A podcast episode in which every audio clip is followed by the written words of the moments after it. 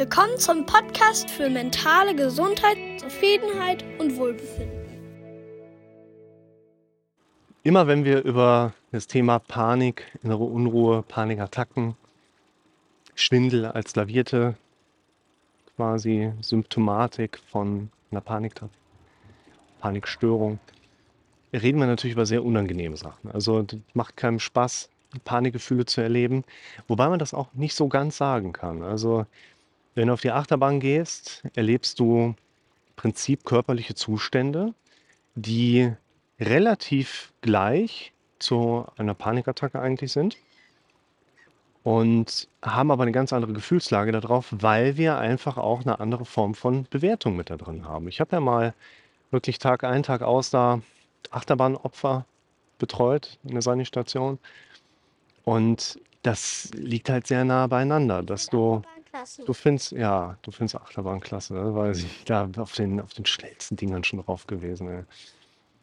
Da dachte ich schon: „Ey, ich gehe kaputt“, ne? Und der freut sich. Ja, es hat vieles mit Bewertungsmechanismen auch zu tun. Das heißt, einer der vordergründigen Prozesse, die im therapeutischen Kontext stattfinden sollen, liegen ganz nah mit daran gedrückt, dass wir eben nicht die Symptomatik direkt lindern, verbessern oder komplett eradikieren wollen.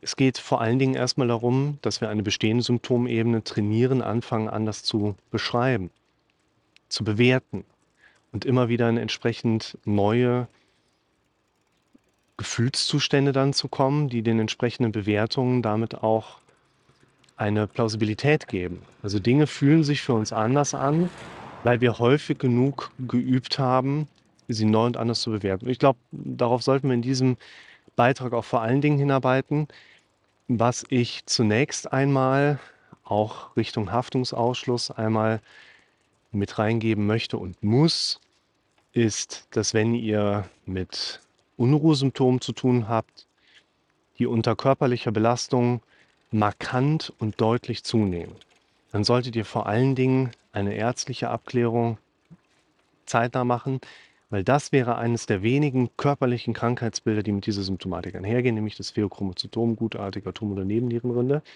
der typischerweise die klassische Paniksymptomatik macht, mit nicht nur Unruhe, sondern wirklich diesen Fluchtgefühlen, wahnsinnig unangenehm hohe Pulsraten. Und die werden eben bei körperlicher Belastung schlimmer und nicht besser eines der wichtigsten Werkzeuge, was ich mit euch immer wieder thematisiere.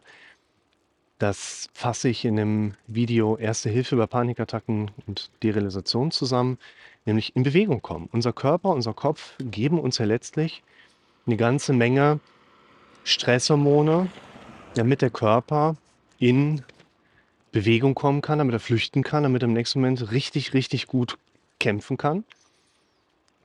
Nur, dass wir das in der heutigen Zeit meistens nicht mehr machen, beziehungsweise auch nicht mehr brauchen und darüber dann meist eher uns irgendwo hinkauern und versuchen, das Ganze auszuhalten und zu ertragen, anstatt eben wie früher naturgegeben erstmal in die Flucht zu kommen.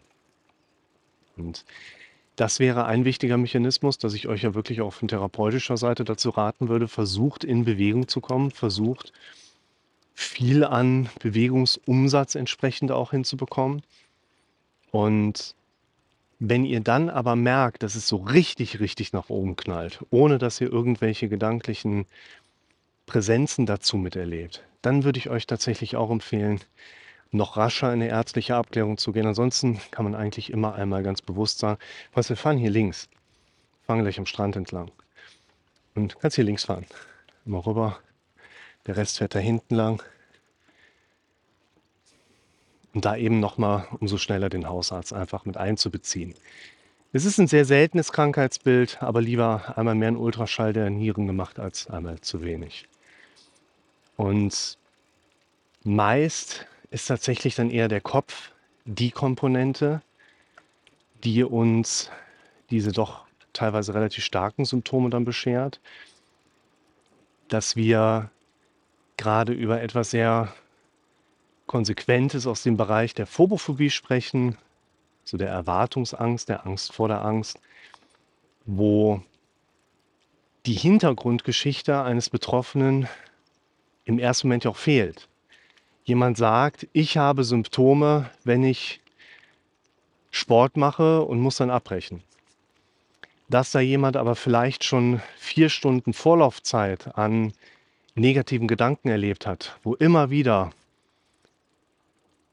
Befürchtungsmuster. Was wäre, wenn ich beim Sport Unruhe habe? Was wäre, wenn mir beim Sport unwohl wird? Was wäre, wenn ich beim Sport umkippe? Also auch diese Szenarien, die da so reinknallen und eine Rolle spielen.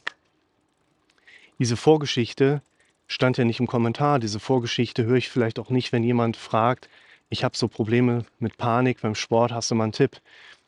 Da dürfen wir uns schon so ein bisschen hineinarbeiten, ein bisschen reinfuchsen, um diese Plausibilität wieder herauszustellen, um eben auch zeigen zu können, das ist jetzt nicht einfach so da, sondern die ganze Kiste hat einen Hintergrund. Die ganze Kiste hat eine Geschichte, die da einfach eine Rolle spielt. Und an den Punkten, deshalb ist das gerade auch so wichtig für uns, da wollen wir ja wieder anknüpfen. An den Punkten wollen wir jetzt ja quasi unsere Werkzeuge ansetzen.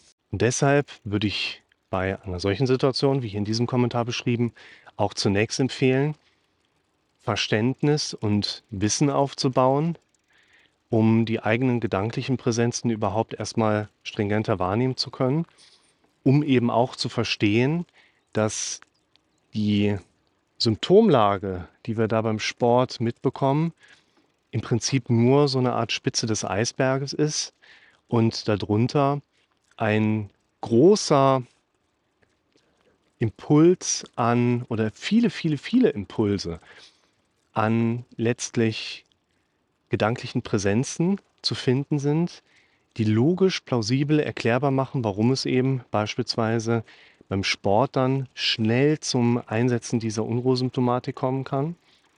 Was ich euch auch empfehlen würde, wäre nochmal in die Videos reinzuschauen zum Thema Panik ohne Auslöser oder auch Ängste ohne Auslöser, wo man auch bedenken darf, dass unser Kopf uns gerne auch einfach mal so eine Stresshormonsymptomatik um die Ohren knallt, einfach weil der Kopf mal entschlossen hat, dass in dieser einen Situation jetzt eine Stresshormonausschüttung indiziert ist, obwohl aus unserer logischen Sicht heraus eigentlich überhaupt keine Lebensgefahr besteht.